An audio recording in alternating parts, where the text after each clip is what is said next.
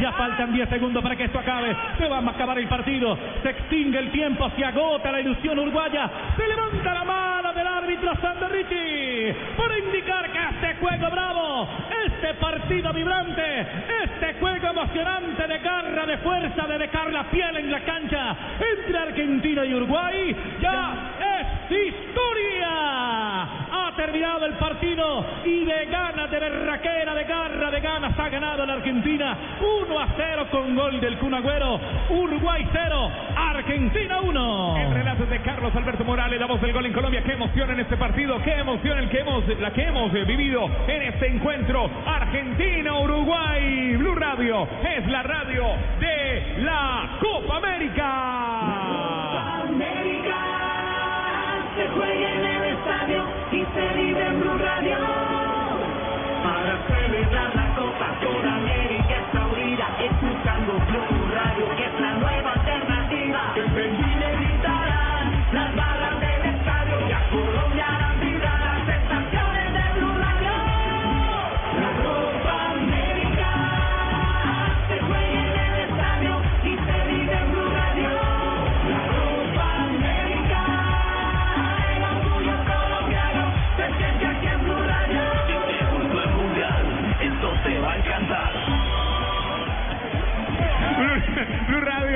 en la radio de la Copa América. Ricardo Rego, Juanjo Buscalia. Juanjo, descanse, tranquilo, que le baje, tome agüita. El clásico, el clásico fue argentino.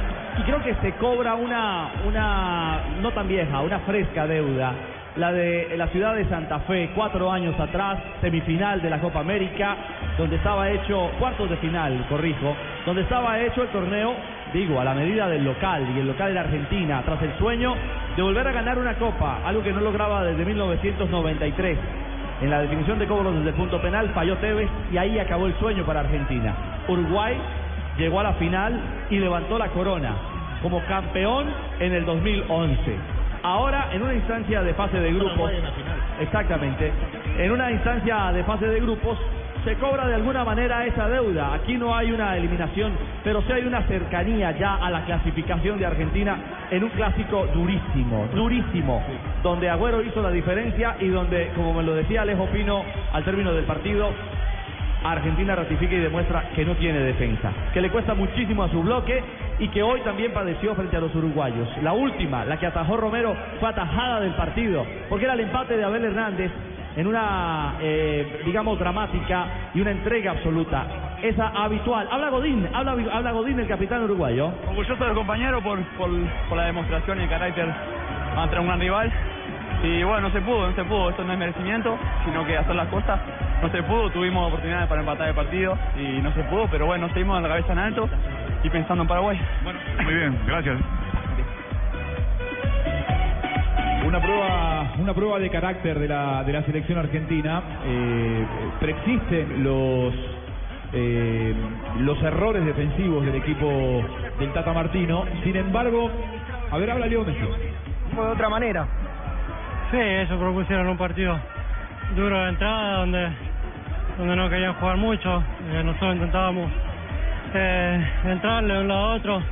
Ellos recuperaban y, y buscaban largo enseguida. Por suerte llegamos al gol de, de Kun y después eh, peleamos porque es lo que pedía el partido. Históricamente son partidos, son encuentros muy duros. Sí, como te digo recién, eso de entrada propusieron un partido eh, duro, de choque, de contacto y nosotros demostramos que, que también sabemos jugar de esa manera, si bien no es lo que queremos y lo que buscamos, eh, cuando tuvimos que hacerlo, lo hicimos, pero ya te digo, nosotros buscamos jugar como lo hicimos eh, durante casi todo el partido. Eh, en cuanto pudimos, eh, llegó el gol de esta manera y es lo que buscamos. Indudablemente se abre otra perspectiva para el equipo argentino, Lío. La misma que traíamos desde, el primer día, ¿no? Eh, si bien el partido del otro día fue una, una lástima porque nos pusimos 2 a 0 y, y nos terminaron empatando, pero, pero es lo que pretendíamos, ¿no? estar primero y ahora depende de nosotros el último partido para clasificar primera posición. Gracias, felicitaciones. Gracias.